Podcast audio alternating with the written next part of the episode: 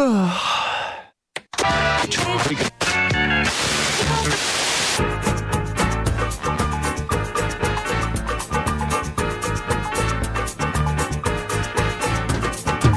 trabalhar, vagabundo, vai trabalhar, criatura. Deus permite a todo mundo uma loucura.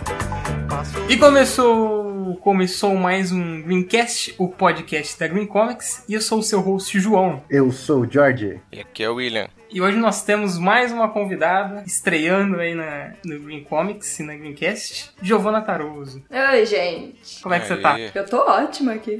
E Tô, vocês? tô tranquilo, tranquilo. Tá calor pra caralho. Tá mesmo, demais. Nossa, ontem eu já, tá, já tava desidratadaço já. é o primeiro podcast que você participa ou não? Com certeza, é a primeira qualquer coisa de internet que eu participo. Não tinha nem redes sociais. Mas antes de começar o episódio de hoje, eu quero convidar o ouvinte a conhecer o nosso Apoia-se, que é o Green Club. Então você pode acessar lá apoia.se barra greencomics ou entrar no nosso site que é www.greencomics.com.br e lá na seção de Green Club. E aí você pode conhecer todas as vantagens de assinar o Green Club e receber todas as novidades aí mensalmente. Então você pode contribuir com a partir de um real, você já está no Green Club. Você pode contribuir com mais, até 5 mil reais. que A gente não vai ter problema nenhum. 5 mil reais o William almoça na sua casa. Dito isso, a gente pode começar o episódio. Vai te entregar, vai te estragar, vai te enforcar, vai caducar, vai trabalhar, vai trabalhar, vai trabalhar. Vai trabalhar, vagabundo! Sem vergonha, vai caçar um lugar pra trabalhar com tal pra cuidar, sem vergonha!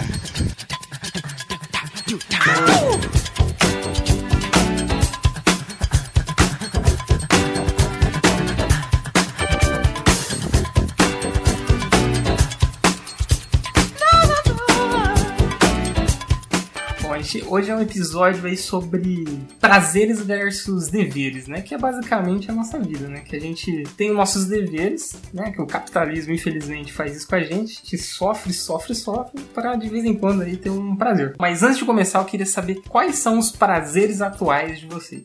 Eu escrevo, eu desenho, curto dançar e agora eu tô curtindo editar vídeo e áudio. Entendi. Bem sucinto, ok? Bem objetivo. E você, gente? O que você, você curte fazer? Eu gosto do circo mesmo. Gosto de acrobacia, então acabo encontrando o pessoal do circo fazendo outras coisas nesse sentido. Aqui em casa mesmo, normalmente eu toco algum instrumento ou tô escrevendo. Fiquei com inveja agora. Eu nem vou falar os meus. Gente, algum instrumento é um teclado Cássio. Eu, eu tenho um teclado Cássio e eu nunca soube tocar nada. Aliás, eu nem sei onde tá esse teclado. É um, é um negócio que sumiu. Mas. Circo? Porque você explica aí pro ouvinte aí que não, não conhece sua vida pessoal. Você vai no semáforo e fica fazendo malabares. Exatamente, e pego meu dinheiro pra me alimentar, claramente. É um bom hobby, né? É. Não, eu tenho um lugarzinho que chama Aérea aqui de Ribeirão e aí eu treino lá. E aí a gente às vezes pega as coisas do circo, como o tecido e a lira, e a gente vai pro parque, ficar lá, fazer piquenique e fazer as coisas. É bem legal. Mas o tecido não é, não é tipo um negócio que você vai descendo e vai se enrolando e desenrolando. Isso? Mas como é que você faz isso no parque? Então, amarra na árvore, né? Ah, Nos galhos da árvore. Mas caramba. Você já caiu? Já, várias vezes. E às vezes a gente leva o polidense também. O polidense é mais fácil, porque aí tem um colchãozinho. Eu acho que a gente tem que. Esquece esse, esse tema de hoje, vamos ficar falando só disso aí, que é muito, muito interessante. É, eu. Conta aí, gente, o que, que vocês fazem de De prazer. frente com a Diva, chama esse episódio. E você, Jorge, o que, que você faz? Obviamente não é algo tão legal quanto a Diva. de maneira alguma. Então, eu sou entusiasta. Eu tento fazer várias coisas e falho miseravelmente em todas. Eu já participei de banda, então eu toco instrumentos, principalmente violão. Eu tento desenhar ali, aprender um pouco com o William, principalmente. Eu escrevo. Você faz cosplay também, não é? É, eu digo, você mexe com fantasia e tal. Isso, é, cosplay. Parte do cosmaker, né, que é desenvolver a roupa e montar. Atualmente não, faz três anos que eu não faço cosplay. Como eu disse, eu tento atuar em várias áreas, até peça eu já fiz. Então eu tento sempre aprender coisas novas. Eu gosto desse universo da arte. Eu e o George já gravou até uma música de hip hop. Que? Sim. Mentira! Caralho, tá sendo muito revelador esse programa. Coloca a música aqui, pelo amor de Deus. Depois, depois. O Rick Bonadil foi atrás de vocês? Isso, foi bem isso aí mesmo. Ah, nossa, eu nem vou falar nada. Ah, eu gosto de ir na África, alimentar o pessoal que tá passando coisa, fome, eu gosto de pular de bang jump. São uns hobbies aí que eu tenho às vezes. São essas coisinhas básicas. É, jogar videogame, né, João? Era isso que eu ia falar. Eu gosto muito de ler. Uai, é um bom hobby. Eu, o duro que eu, essa semana, a, eu tenho Playstation e aí a Sony, ela disponibilizou uma ferramenta que você vê quantas horas você ficou jogando, quantos jogos e tal. Aí deu mais de 600 horas ano passado. Meu Deus! Mas tem uma galera aí que é mil só no jogo. Eu fui 600 o ano inteiro. Dá quase dois anos sem dormir. São, é, são ah, não, 6 é bilhões. horas. Desculpa. É, são horas. É, um ano eu fiquei 650 meses, né? Ainda bem que não foi jogando Candy Crush. Ei, É, não ofende o Candy Crush, não. tem seu valor. Mas uma coisa que eu me orgulhei muito ano passado é que eu li vários livros. E esse ano aí eu tô continuando aí. A meta é um livro por mês. Porque às vezes você pega um livro. Aí o que fudeu é que eu fui ler Stephen King no final do ano passado. E aí os livros Stephen King é muito gigante. Então aí deu uma quebrada. É mesmo. A meta desse ano é não ler nenhum Stephen King pra me conseguir ler outros livros. então meu hobby atual é não ler Stephen King. Tolkien, então, passa longe também. Eu sempre fui entusiasta também de fazer coisas, mas eu nunca fui pra frente. Fiz natação, fiz um tempo lá, hoje em dia eu não sei nem, nem boiar.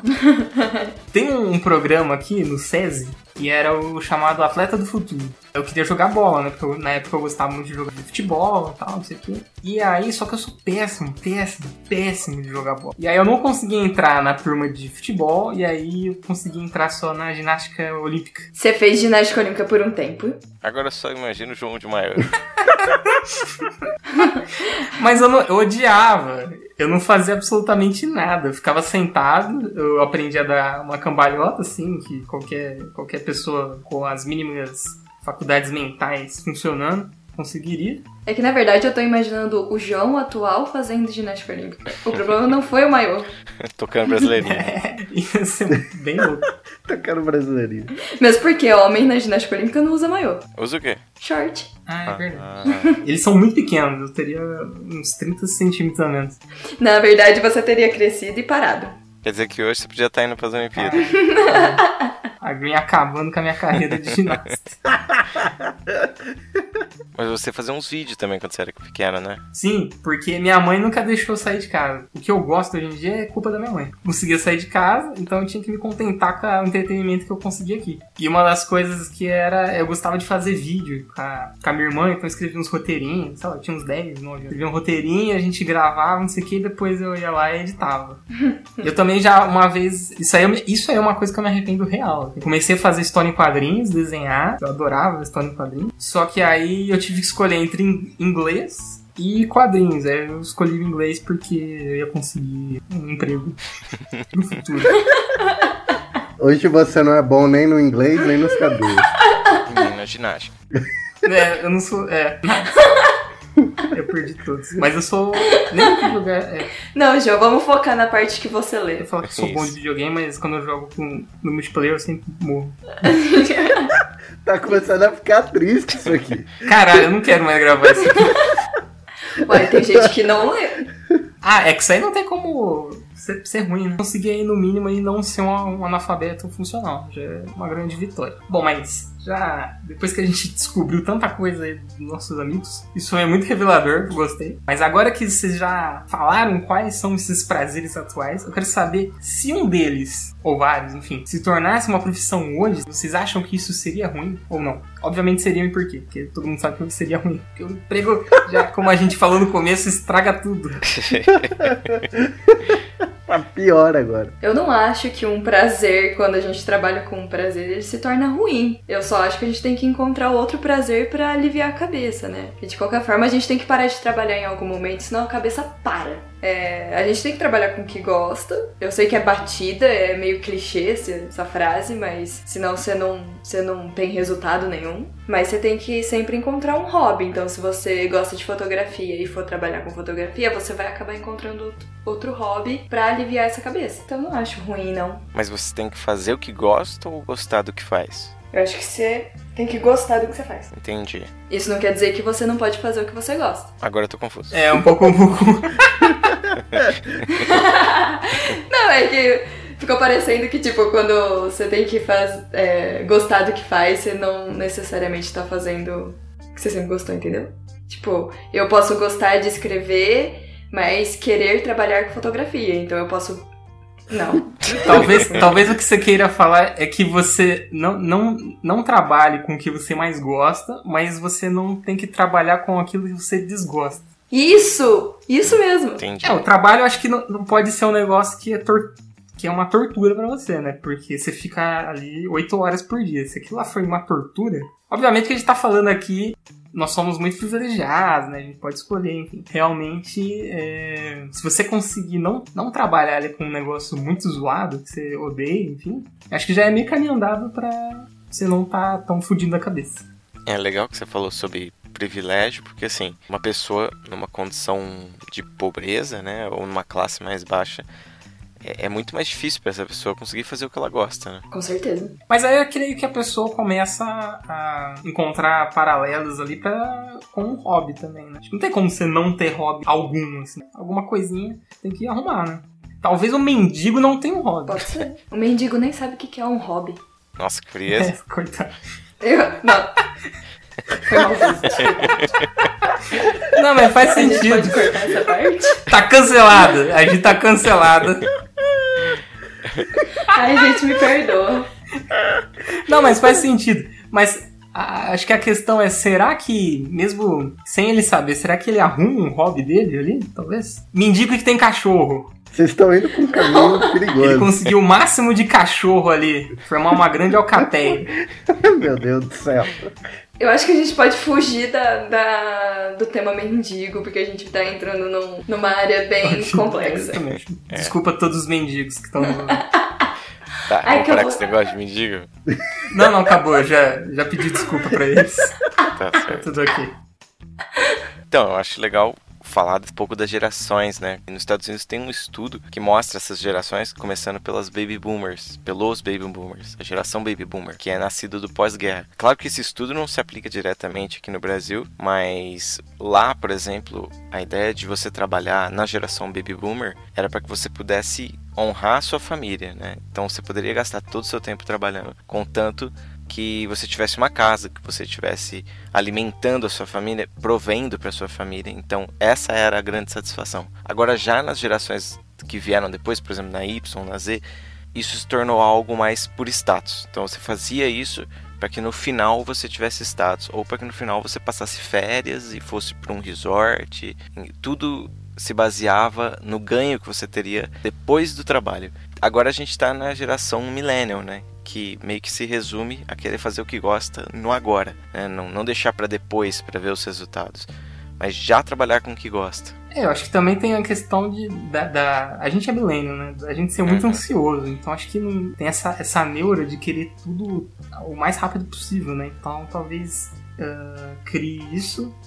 E também eu acho que como a gente, a, a geração dos nossos pais ali foi melhorando, é aquela parada do Bull Money, né? Que a gente sempre indica aqui Make Rap. Que ele fala que nossos pais falaram pra gente que a gente era especial. E a gente acreditou.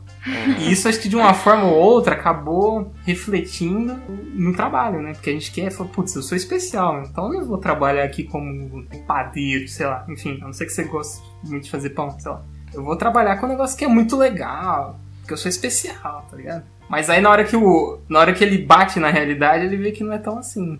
É que hoje, assim, fazer o que gosta é. Como que eu vou dizer? Vou dar um exemplo que aconteceu comigo, que eu acho que consigo explicar melhor. A questão da música, por exemplo. Eu sou um cara muito fã de música. Meu pai, ele foi músico, muitos anos tocou nas noites das cidades tudo daqui da região. Não só meu pai, mas grande parte da família dele, então eu tive essa influência muito forte musical. E eu cresci nesse meio e fui cada vez gostando mais de vários estilos diferentes. Conforme eu fui chegando na adolescência ali, eu fui querendo fazer alguma coisa financeira com a música, né? Eu falei, bom, eu acho que eu tenho que fazer esse negócio monetizar. E aí, com os amigos, começou numa brincadeira de montar uma banda e tal, e aí a gente foi fazendo. Aí virou um negócio sério. Vamos lá, vamos fazer isso virar dinheiro. Eu acho que aí que tá a grande questão. Uh, o problema é que quando que você faz, é... você não faz porque você gosta. Você faz porque o outro gosta. Como assim? Quando você faz algo que você gosta, você faz quando quer, a hora que quer, do jeito que quer. Quando você vai fazer pros outros, você faz do jeito que o outro quer, na hora que o outro quer, do jeito que o outro quer. Então aquilo não é mais seu de alguma forma. Por exemplo, no meu caso, ou dos meus amigos. A gente montou a banda e a gente queria tocar o que gostava. E foda-se, ninguém queria ouvir o que a gente gostava. Então a gente começou a aprender músicas que eram da época, que faziam sucesso e tal. E a gente foi se profissionalizando nisso, cada vez menos fazendo o que gostava e mais o que os outros gostavam. E a gente começou a ganhar dinheiro. A gente criou um estilo que é chamado de banda de baile, né? Que toca vários estilos diferentes. Então tocava de tudo, né? Pop rock, pop, sertanejo, forró forró, vários estilos, ganhava uma grana,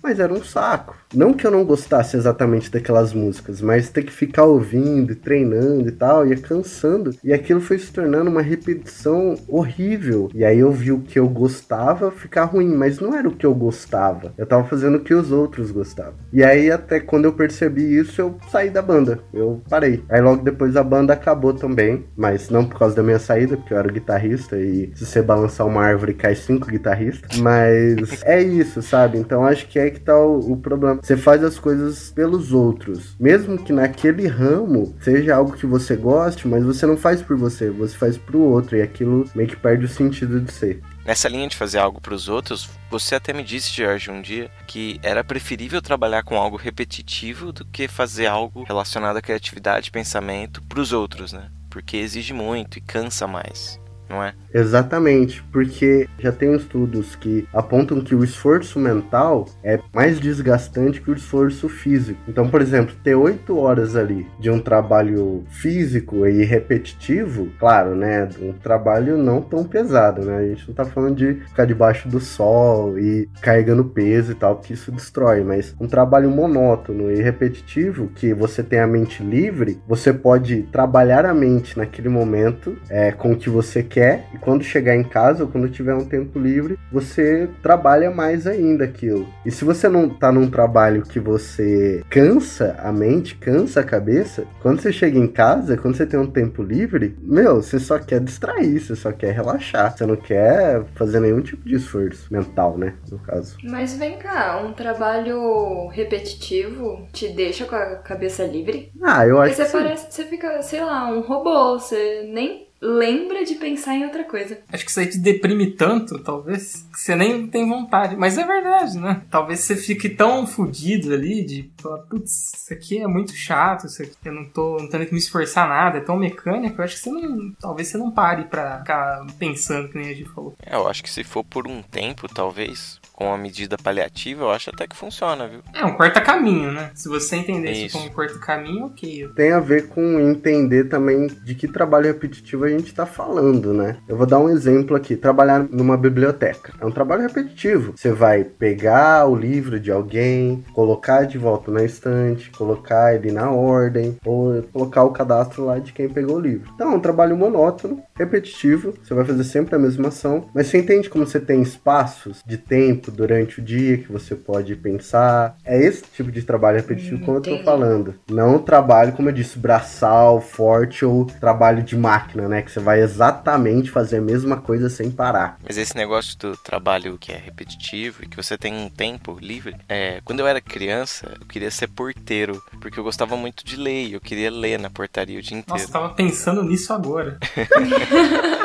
Nossa, eu queria tanto ser um porteiro pra mim ficar. pra mim poder ler o Stephen King.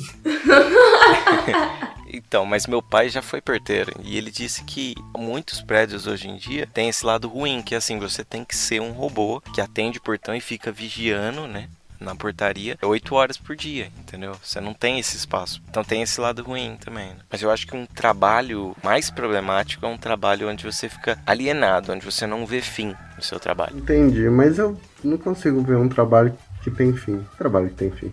Por exemplo, se você trabalha numa fábrica de sapatos, você é a pessoa que cola a sola no sapato. Você não fez o trabalho anterior e também não vai ver o final, que é o sapato pronto. E na loja, entendeu? Você fica alienado. Entendi, são parte da linha de produção. Isso, exatamente.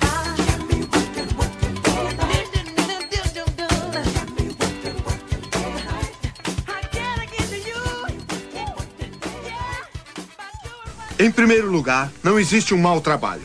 O mal é ter que trabalhar. Eu conheço bem vocês aí. E eu sei que todo mundo meio que trabalha com. Não que, não que gosta, mas vamos falar. Não trabalha com o que desgosta, né? que nem a gente pontuou anteriormente. Porque a Gi, a Gi eu sei que ela gosta de escrever e, e trabalha com isso, né? Você, tanto eu quanto você somos redatores de social media. Uh, William também sempre gostou de desenhar e, e, hoje trabalha com direção de arte e a Green também, né, talvez. Depois a gente vai falar mais, quero falar mais sobre a Green, que eu acho que é um interessante. E o George, o que, que você trabalha, George? Trabalho um pouco em tudo. Agora que eu fui falar, e o George? Pera aí, eu sei que o George ele trabalha junto com o William com publicidade, mas o que, que você faz? Faça tudo, não seja bom em nada. ah, eu faço um pouco de tudo. Eu faço um pouco de direção de arte, eu faço um pouco de redação. Eu sou o quebra-galho. O que, que você precisa? Eu tô lá fazendo. certo. E vocês têm, têm gostos ali semelhantes. Bom, posto isso, eu quero saber como é que foi começar a trabalhar com isso que vocês gostavam? Como é que foi? Vocês tinham uma impressão de como era trabalhar? Quando chegou lá, sei lá, quebrou a cara? Ou realmente era aquilo que esperava? Isso teve um impacto ruim? Gi, pode começar. Eu? Isso, tava devagando aí. É, eu tava numa crise existencial. Mas. Brincadeira. Mas quando eu comecei, eu realmente comecei com redação e foi muito bom, porque como eu tava na faculdade ainda, eu entrei como estagiária, eu tava descobrindo as coisas, então eu aprendi muita coisa. Eu não fiquei sempre na, tipo, ah, vamos escrever blog. Então não, eu aprendi o SEO, aprendi várias coisas e estudei coisas novas. Só que sempre chega um momento que você fica estagnado. Então, é só atualização do que você já conhece. Eu acabei ramificando a minha área, né? Tanto que agora eu trabalho menos com a redação e tô indo mais na área de estratégia, nessa área sim. Que também é muito boa, eu também gosto muito, mas não foi um arrependimento meu trabalhar com o que eu gostava, eu continuo gostando, só foi uma coisa que foi estagnando aos poucos, então eu preferi ir para uma área diferente que eu ainda posso aprender mais e deixar a escrita como um hobby mesmo. Mas você já escrevia antes? Já. Mesmo antes do trabalho? Já, sempre. Então, para mim foi um pouco diferente, porque hoje eu trabalho com ilustração, com direção de artes, mas eu faço as coisas mediadas nas expectativas que o cliente tem. Não necessariamente eu quero me superar ou eu quero é, fazer grandes coisas a cada novo trabalho, entende? O que eu realmente gostaria de fazer é algo criativo, artístico, mas isso já não tem muito espaço no Brasil. Então, mas não quer dizer que eu não possa fazer. Então eu, eu continuo fazendo, eu continuo tentando, mas tem que ser feito à parte. Uma aposta. Isso, exato, uma aposta. Até porque hoje conseguir viver lançando um livro, um quadrinho é um privilégio para poucos, né? Mas não é por isso que você não pode tentar. Pode morrer tentando, não? E é isso que a gente tá fazendo aqui na Green, né? Porque você trabalha com o que dá atualmente para conseguir se sustentar, mas o que você, no que você realmente quer se empenhar, quer se superar e quer melhorar a cada dia, é em algo que não tem mercado hoje em dia. Então, por isso, é como o Jorge disse, é uma grande aposta. Acho que é um caminho longo. Uhum, exatamente. É a questão da probabilidade, né? Como você falou, pode nunca acontecer, mas quanto mais você tentar, você tá aumentando as suas chances de conseguir. Você tá aumentando a sua estatística de, de probabilidade. Então. Uhum, exatamente. E você, Jorge? Eu comecei a trabalhar no- no meio da publicidade ali antes de fazer a faculdade, porque na verdade eu fiz cursos de programação, eu sempre gostei de. Sempre não, eu gostava de programar. Hoje eu odeio, mas eu adorava programação, achava um negócio fascinante. Aí eu fui estudando programação, aí eu descobri o Photoshop, aí eu fui pra área do Photoshop, aí eu falei, ah, legal, um programa que linka é, edição com, que é co- com imagem, que é coisa de tipo desenho ali, que é umas coisas que eu gosto, com programação, aí eu fui aprendendo, e eu comecei a trabalhar em alguns lugares com isso. Aí eu descobri a faculdade de publicidade, fui fazer publicidade. E aí quanto eu mais fui conhecendo, mais eu fui me É, uma frustrando. faculdade filha da puta, né? Você vai vender pras pessoas que elas não precisam. Então eu passei cada vez mais a meio que detestar aquilo que eu fazia no sentido de. É o meio que o William falou, sabe? De é, você tem que ver o fim, né? Mas pra mim parecia. Eu parei de começar a ver um fim, né? Porque eu comecei a olhar como cada job é só mais um job e aquilo é. Sei lá, não sei nem explicar, mas eu meio que fui cansando disso, desse universo um pouco. Até porque eu tive muito azar, sou uma pessoa azarada, um dia a gente pode até falar das quantidades de azar que eu já tive. Mas todo lugar que eu trabalhei, eu sempre trabalhei com pessoas muito difíceis, fechadas, sem cabeça aberta para novas ideias. Então eu nunca consegui implementar um. Nem que fosse uma pequena ideia. Então, sabe, que quer trabalhar em todo lugar e todo lugar que você vai, você não sente que tá fazendo nenhum tipo de diferença. Você tá lá só cumprindo uma função, um cargo, e quando você sair, outro vai fazer a mesma coisa, é só uma engrenagem da máquina, e é isso. Eu nem era essa a pergunta, mas. Mas você quer desabafar. O Jorge tá muito. Eu acho que a gente foi meio que coagido, né, a ingressar na faculdade. Não necessariamente a gente queria fazer o que gostasse, sabe? Porque eu acho que a faculdade é um pouco uma especialização, né? Acho que você teria que estar ciente dos conhecimentos que você quer obter, você realmente decidir pelo que você quer fazer, pelo seu ramo, pela sua área. E no meu caso, por exemplo, quando eu escolhi publicidade, que eu também me formei em publicidade, meio que foi o caminho que eu deveria seguir, sabe? Já era senso comum você sair da escola e entrar na faculdade ter que escolher algum dos cursos. Então, é que é difícil você ter decisão. Como é que você vai decidir antes de conhecer? Mas eu não, eu não vejo a faculdade como uma especialização, acho que é o contrário, né? Eu fiz a faculdade e no campo profissional eu aprendi um pouco de tudo, só que aprendi superficialmente, muito, mas superficialmente. Então eu sei um pouco de tudo. E aí, se eu quisesse me aprofundar em um- uma área, eu teria que me especializar nela. Para mim, o que foi benéfico da faculdade foi o conhecimento, o- o campo do conhecimento, que mudou a minha visão de mundo. Mas a questão profissional, eu sinto que era melhor eu ter investido em cursos práticos, sabe? No caso, se fosse direção de arte, curso de direção, se fosse redação, se eu soubesse antes disso, eu teria investido nisso. Mas então eu vejo que para prática a faculdade ela não é tão funcional, mas pro campo das ideias, nossa, é um negócio incrível. Eu sempre quis trabalhar com. Gostava, muito de filme, a coisa que eu mais gosto. E aí, quando eu trabalhei. Eu já contei essa história? Acho que Já. né? Eu acho Eu que fui não. trabalhar na, na locadora, aí foi uma merda. Porque eu falei, eu tinha aquela ideia, era meio ide- idealizado, né? Trabalhar na locadora. Eu achei que ia ser o Tarantino, mano. Falei, putz, vou chegar lá e vou saber tudo indicar pras pessoas, as pessoas vão ficar conversando sobre filme comigo, não sei o que, vai ser incrível. Tipo, foi péssimo. Ninguém gostava, todo mundo. Ninguém queria conversar, só tinha um ou dois clientes lá que eu chegava já começava a conversar e tal. Teve até uma moça que ela foi vizinha do Darim, que é aquele ator argentino que. Se eu falar ator argentino, você só vai já lembrar. Ele é o único ator argentino que as pessoas lembram. que ela foi vizinha dele, eu achava, caralho, que incrível, não sei o quê. Em sertãozinho. Em Sertãozinho. é. Ela morou um tempo na Argentina. Ah, tá. É, é. Ah, tá. Eu achei que ele tivesse em sertãozinho. Eu também. Não, não. Talvez, é, não sei, eu nunca perguntei. Eu supus que era elaborar na Argentina. Bom, tá aí um negócio aí, mais uma, uma dúvida que eu tenho que levar pro resto da vida. Enfim.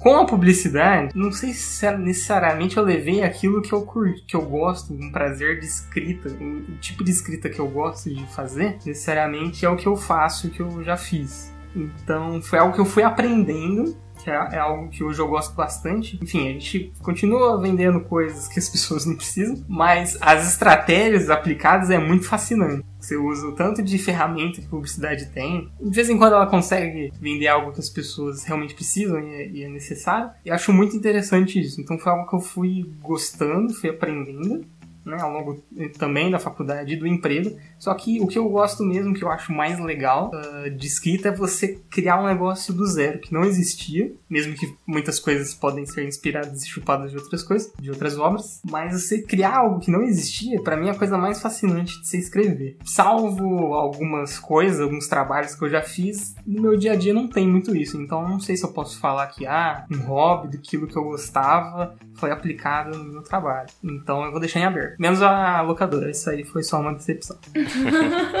Mas você gostaria que do seu trabalho, o seu dia a dia tivesse mais criatividade, mais espaço para essa criação de mundo que você falou. Eu acho que é o que a gente está fazendo agora com a Green, que a gente está num limbo, que a gente fica entre fazer coisas que a gente quer e fazer coisas que o público quer.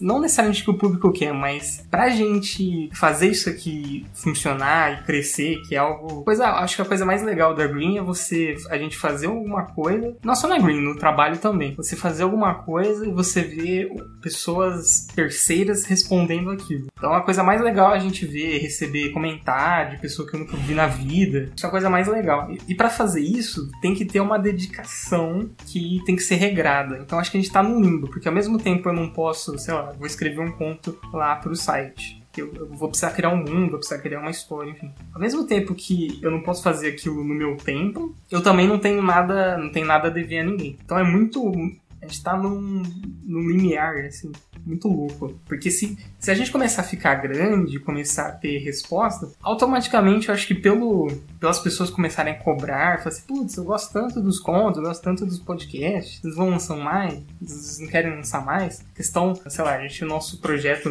futuro é, sei lá, seria incrível viver da Green, né? Que é um negócio nosso, é uma, até uma empresa nossa, né? Só que automaticamente já vai virar algo que a gente tem que ter resultado. Então isso é, a gente tá no, não sei se a gente tá no mundo ideal, mas acho que no mundo, é, talvez a gente esteja no mundo ideal, porque eu não tô, porque se eu ficar muito confortável, eu nunca vou fazer as coisas.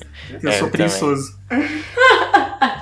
como você falou, tanto trabalho quanto trabalho profissional, quanto as coisas que a gente faz ligado à arte, o feedback das pessoas, principalmente o positivo, é a melhor, sabe? É a melhor recompensa. Aquilo que vem do outro, ao ver algo que você fez, cara, não, não tem preço isso. Isso é, eu acho que é o mais incrível, né? No caso da publicidade. Alguém elogiar uma peça de arte, sei lá, que você fez, ou um texto que você fez, principalmente se a pessoa não sabe que foi você que fez, nossa, esse sentimento é o mais incrível. Mas aí, pegando o ponto que você falou de cobrança e tal, mas aí você tem que saber sopesar as coisas, principalmente olhar sempre para isso, para quem tá olhando e tá falando bem. Sei lá, porque pensando em gente grande, né? Tem um documentário da Lady Gaga, é, da Netflix, eu não lembro o nome, mas assim, é muito triste o documentário porque mostra o quanto ela é preocupada com as pessoas que não gostam dela, sabe? Tem milhões e milhões de pessoas lá falando e exaltando ela e falando quanto ela é uma artista incrível e ela tá lá chorando pela galera que criticou a última música, que falou mal do, do, do, do álbum, do jeito que ela se veste e tal. Eu sei que é difícil não se conectar a isso, né? Mas se prender às coisas negativas é o pior, né? É, isso aconteceu também com Link Park, né? Porque eles sempre lançavam álbuns meio que tentando inovar, até que a galera começou a querer que eles ficassem no mesmo estilo do qual eles lançaram os primeiros hits, né? As pessoas não só questão de dinheiro e tal, mas elas, se, elas acham que se apropriam da, daquela obra, né? Sei lá, Star Wars. A gente tem um exemplo bem grande aí que é, as pessoas se apropriam, acho que é dona daquilo, acha que as coisas têm que ser do jeito que elas querem e não, sabe? Tanto que a gente teve um filme aí que tentou abaixar a cabeça pra esse tipo de gente e foi péssimo. Inclusive, ouçam nosso episódio de Star Wars. Assim como o marketing, e aí você vê como as coisas se conectam, ele tem praticamente essa função de vender coisas para pessoas que elas. É, coisas que elas não precisam para as pessoas, né? As pessoas não sabem o que elas querem. Esse é o fato. No caso do Link Park, ele é uma banda que sempre tentou inovar no estilo musical, né? Que ele misturou rock, rap e eletrônico. Ele tem um estilo próprio. Aí quando eles lançaram alguns álbuns, ele falou: beleza, quando foi lançar o um novo, eles tentaram inovar de novo. Essa é a característica deles, inovar. Só que a galera queria que eles fossem a mesma coisa, quando na verdade a mesma coisa deles é inovar sempre. Entende como as pessoas nem sabem o que elas querem? No caso de Star Wars, igual. O último filme que saiu, bem feito. Assim, no, no bem feito de. Sabe quando você fala, mãe, vou pôr a mão aqui no, na tomada pra ver como é que é dar choque. Ela fala, não faz isso. Aí você, não, mas eu quero ver. Ela não faz isso. Você vai lá e põe toma choque. Ela fala, bem feito. Eu acho que é bem feito nesse sentido. Que o 9, ele é tudo que os fãs pediram. E é uma merda. Porque eles não sabem o que eles queriam. Eles acham que sabem o que, que é. E não entendem, não entendem nem do que estão falando. E aí saem essas loucuras, né? Pode crer. O certo é se dizer, se cria vergonha na sua cara, se toma um documento, se cria vergonha na sua cara e vai se procurar trabalhar.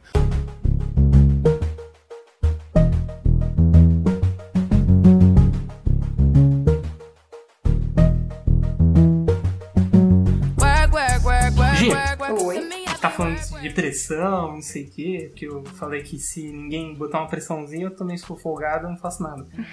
pra você, você trabalha melhor com pressão ou sem pressão? Eu trabalho melhor com pressão. Você é preguiçosa que nem eu também? É, óbvio. Enquanto eu tiver tempo.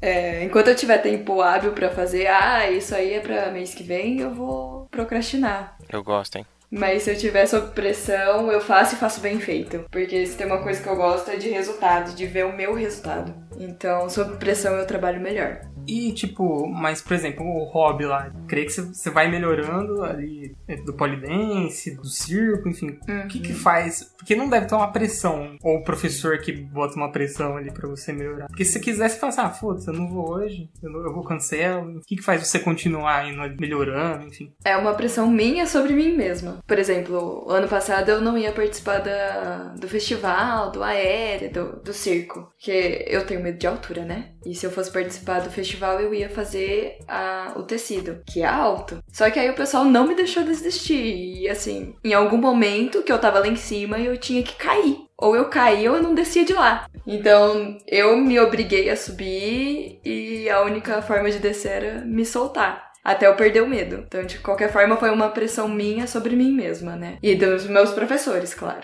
Tem, tem uma rede de, de, de segurança? Tem colchão, tem um colchão que é muito grosso e muito fofo. Então você pode cair nele tranquilamente. A gente vai colocar um vídeo aqui da, da Gi performando.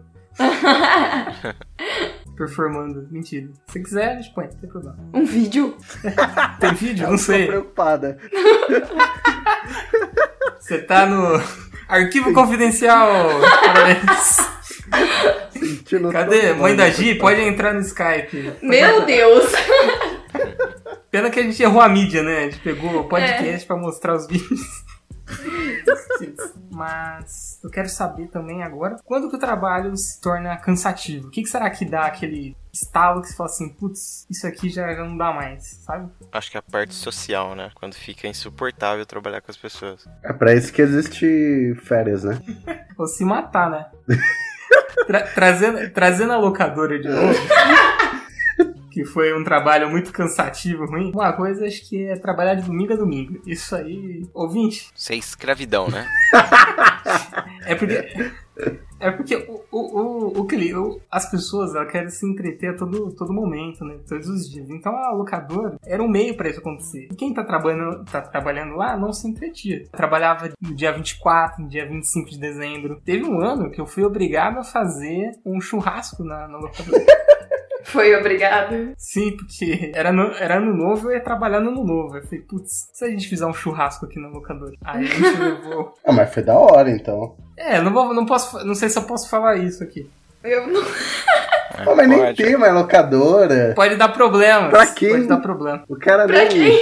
O dono da locadora É verdade, ou virou né? um mendigo da história. Enfim, foi, eu, eu dei a ideia lá de fazer um churrasco. Aí eu levei a churrasqueira elétrica, e um pessoalzinho lá levou a carne, outro levou refrigerante. E a gente fez lá no fundo, hein? enquanto atendia a galera. Mas peraí, a pessoa que aluga filme na véspera do ano novo é triste, né? Mas muita gente faz isso. Ô, louco. Nossa, muita gente é triste, né? Principalmente no, no dia 24, nem tanto. Agora no dia 25, lotava, lotava, lotava de. O problema é quando o trabalho, ele mexe com o seu social. Então, quando eu não tinha vida social, começou a virar um porre, começou a virar um problema. Mas eu tinha que pagar a faculdade, vida acontece, e é isso aí. Mas, hoje, pra finalizar o episódio de hoje, que dica que você daria pra um jovem que tá começando a trabalhar agora pra ele não odiar seu trabalho e, ou sei lá, não, não tornar um hobby algo odioso? Que dica você daria? Mesmo se você for fazer um hobby como trabalho, que você tenha em volta pessoas que você se dê bem. Porque ter pessoa que te pesa no trabalho é muito complicado. Arrume pessoas para dividir o fardo. É, É, acho que é uma, Legal. isso é uma dica pra tudo, né? Sim. Uma boa dica de pra vida. de convivência. Jo- jogar a responsabilidade pro outro também é bom. Não. Eu não sei se Mas é isso- ético. Mas é prático.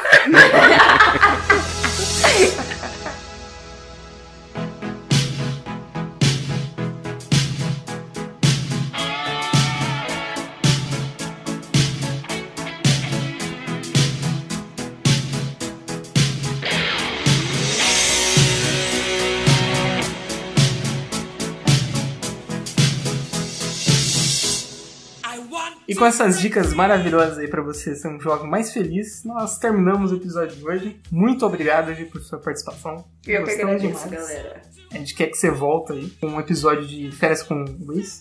Nossa, eu vou Tá amar. convidado. Me chama. Eu quero fazer isso, eu quero fazer isso acontecer. Olha. Eu quero treta. Olha. Queremos fazer uma análise profunda e, e tridimensional sobre esse programa maravilhoso. Voltarei com o maior prazer. Muito obrigada, galera. Muito obrigado, Jorge. Muito obrigado, William, como sempre. Vocês sempre estão aqui, mas obrigado mesmo assim. É um prazer estar aqui compartilhando o fardo com você, É meu nóis. caro João. Você vai lá em www.greencomics.com.br. Você pode ouvir todos os episódios antigos ou então seguir a gente nas redes sociais, que é Facebook, Instagram e Pinterest, que é Estúdio Green Comics. E aí você vai lá, pode ouvir os episódios passados, ver nossas tirinhas, ler nossos contos e compartilhar com os seus amiguinhos, sua família, sua vovó. Posso fazer um adendo? Claro. É, dá a opinião de vocês também. O que vocês acham? Qual a opinião de vocês sobre o trabalho e prazer? Vai ser legal saber. Trabalho pra... E prazer? Ah, os ouvintes. Não vocês, os gente. Vocês já falaram Nossa, demais. mas a gente tá duas horas falando disso.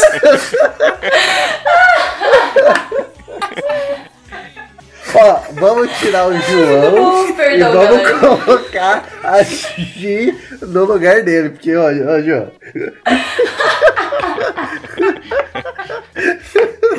Ai, gente, tô morrendo de calor. Faz isso aí que a gente falou, que eu não entendi. desculpa.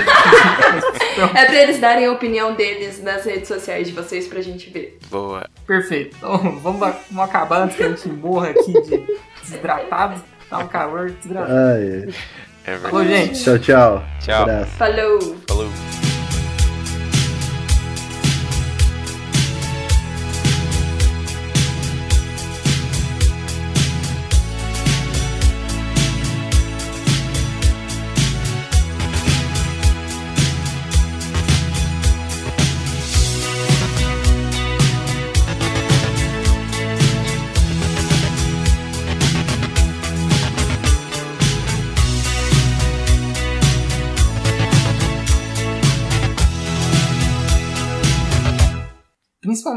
No, dia 24, nem tanto. Agora no dia 25, lotava, lotava, lotava de gente. Ah, é porque dia 25 é um porre, né, de dia. Tá tudo fechado, você não faz nada. Isso é verdade. É, e Jesus nasceu também, né?